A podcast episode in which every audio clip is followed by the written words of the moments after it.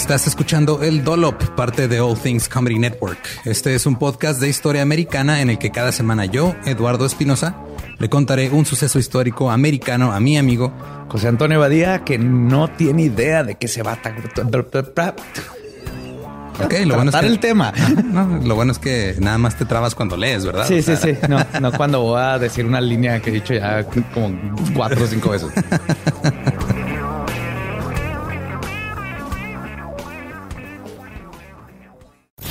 entre 1917 y 1926, US Radium Corporation contrató mano de obra femenina para pintar carátulas de reloj y varios instrumentos con su pintura on dark. Los, los dueños y administradores de la fábrica estaban conscientes de los peligros de trabajar con radio. Los científicos químicos y todos los trabajadores involucrados en el refinamiento del radio proveniente del uranio tenían mamparas de plomo, máscaras y tenazas. O sea, las mamparas de plomo, así como ves en las películas que les ponen la madre esa así enfrente. Y luego cuando vas a sacarte de los rayos X del doctor, dices, no pasa nada, no sale corriendo atrás de una pinche una mampara, de plomo. Mientras tanto, a las mujeres que aplicaban la pintura de radio se les decía que era totalmente inocua e inofensiva. Peor aún, se les pedía que mantuvieran las puntas de sus delicados pinceles en forma pasándolos entre sus labios. No mames, chupaban el pincel. Chupaban el pincel para que no perdiera su forma, para que quedara así picudito, bonito y poder así hacer trabajo de detalle, todo bien.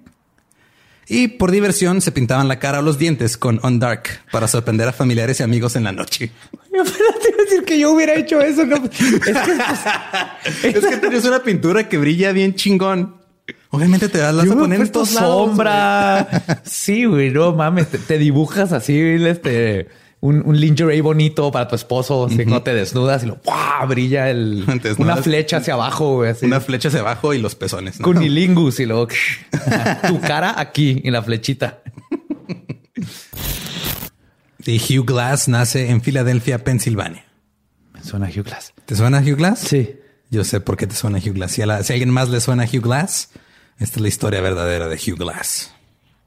De joven comenzó a trabajar en barcos y en 1816 fue capturado por el pirata Jean Lafitte en la costa sur de Texas. Güey, ese será mi sueño. Ok, top uno, que me secuestren este, extraterrestres Número dos, tiene que ser que me secuestren piratas. Güey. Deja tú, lo secuestró un pirata, lo forzó a convertirse en pirata y tuvo que ser pirata por dos años. Mira, Eduardo, eh, nadie te forza a convertirte en pirata. Eh, te conviertes en pirata. Quieres ser pirata, dices, sí, señor, ¿en, qué, ¿en, qué, ojo me pongo el parche? es lo que yo diría. Glass escapó en 1818 nadando dos millas hasta la costa de Texas. Bueno, él y otro prófugo se las arreglaron para vivir de la tierra y se trasladaron tierra adentro hasta que fueron capturados por indígenas de la tribu Skiddy Pony. Pues este todo su hobby era ser capturado, básicamente.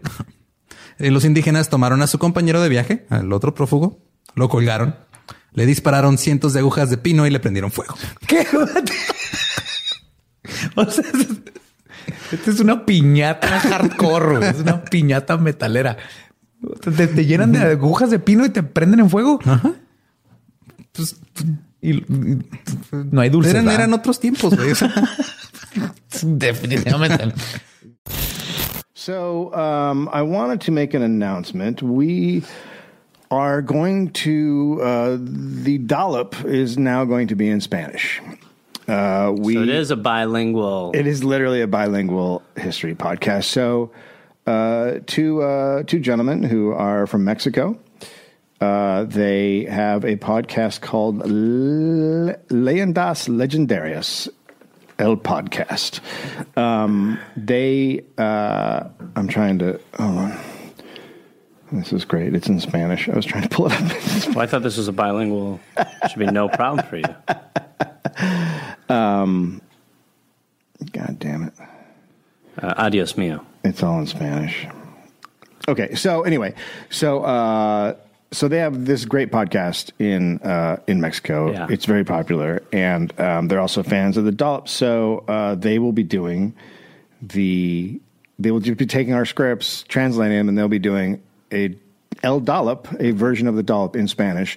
So if you have Spanish speaking uh, friends or you know anybody who's Spanish speaking, you Or want a great way to learn Spanish. yeah, a great way to learn Spanish. So if you want to introduce them to the dollop, this is a great way to do that. Uh, the hosts are uh, Jose Antonio Badia and Eduardo Espinoza, and they're really funny guys. They're like us. They're left guys, um, and they're great. Hey, ¿qué tal? Soy Lolo de Leyendas Legendarias y les quiero dejar un pequeño adelanto de nuestro nuevo podcast. Estás escuchando El Dollop, parte de All Things Comedy Network. Este es un podcast de historia americana en el que cada semana yo, Eduardo Espinosa, le contaré un suceso histórico americano a mi amigo José Antonio Badía, que no tiene idea de qué se va a Ok, lo bueno es que, el tema. No, lo bueno es que nada más te trabas cuando lees, ¿verdad? Sí, O sí, sí. No, no cuando voy a decir una línea que he dicho ya como cuatro o cinco veces.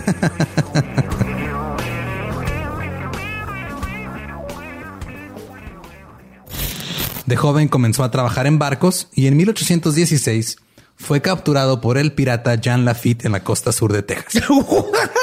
Güey, ese será mi sueño. Ok, top uno, que me secuestren este, extraterrestres. Número dos, tiene que ser que me secuestren piratas. Estén pendientes y suscríbanse a El Dollop.